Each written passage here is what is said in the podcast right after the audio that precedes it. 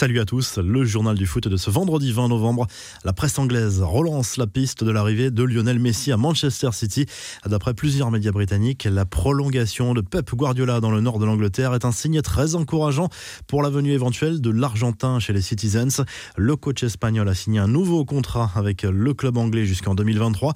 Une officialisation qui renforce l'hypothèse de l'arrivée de Lionel Messi en première ligue, peut-être en janvier, mais plus probablement en fin de saison. On le sait, le sexe le Ballon d'Or est loin d'être épanoui actuellement en Catalogne.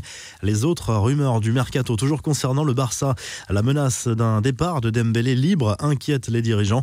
Sous contrat jusqu'en juin 2022, l'international français a refusé de prolonger l'été dernier et la tendance n'a pas évolué favorablement depuis, selon le quotidien Sport.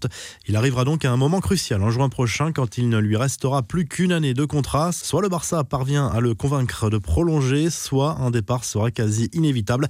Une sortie médiatique qui devrait interpeller de nombreux cadors européens dans une interview pour un média allemand. Le père d'Erling Haaland a reconnu qu'un transfert de son fils en 2021 n'était pas à exclure, même si ce n'est pas la priorité à l'heure actuelle. Ce n'est pas un secret, le Real Madrid scrute ce dossier de très près, mais la situation sanitaire et économique complique les choses. Difficile de se projeter sur les gros transferts à l'heure actuelle. Et si Antoine Griezmann revenait à l'Atlético Madrid? Au vu de sa situation personnelle au Barça, les rumeurs se multiplient en Espagne. Dans une interview accordée à la Cadena Ser, relayée par d'autres médias espagnols, le président de l'Atlético Madrid n'a pas écarté la possibilité de récupérer le champion du monde dans le futur. Griezmann, qui est loin de faire l'unanimité auprès des supporters du FC Barcelone, à la sortie d'un entraînement, le Français a été pris à partie verbalement par un supporter qui réclamait plus de respect pour Messi. Rien de violent, mais les épisodes des derniers jours ne devraient pas faire grimper la cote d'amour de Griezmann en Catalogne. Les infos, en bref, drôle d'ambiance au sein de la sélection colombienne qui reste sur deux grosses défaites contre l'Uruguay et l'Équateur lors des éliminatoires du Mondial 2022. Au sein de l'équipe, l'ambiance serait délétère avec la formation de clans. D'après plusieurs médias, le capitaine James Rodriguez se serait même battu avec un coéquipier dont l'identité varie selon les sources. Le joueur d'Everton dément cette information. Une chose est sûre, le sélectionneur Carlos Queiroz serait à bout et aurait rédigé une lettre de démission pour laisser le choix à sa fédération de trancher sur son avenir. Autre rumeur de bagarre selon les informations de The Athletic. Une altercation a éclaté durant la trêve internationale au sein de l'effectif d'Arsenal.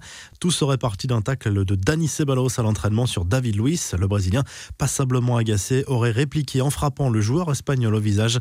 En plus d'être un joueur de talent, Zlatan Ibrahimovic est aussi un coéquipier généreux. L'attaquant de l'AC Milan a offert une PlayStation 5 à tous ses partenaires. La nouvelle console de Sony, tout juste lancée, est déjà en rupture de stock en Europe. Un joli cadeau qui a fait plaisir à ses coéquipiers au vu des nombreux messages postés sur les réseaux sociaux.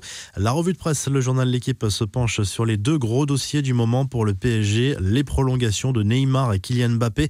Leonardo en a fait une priorité depuis des mois, mais les négociations sont compliquées en raison des exigences des deux stars du club et du contexte économique.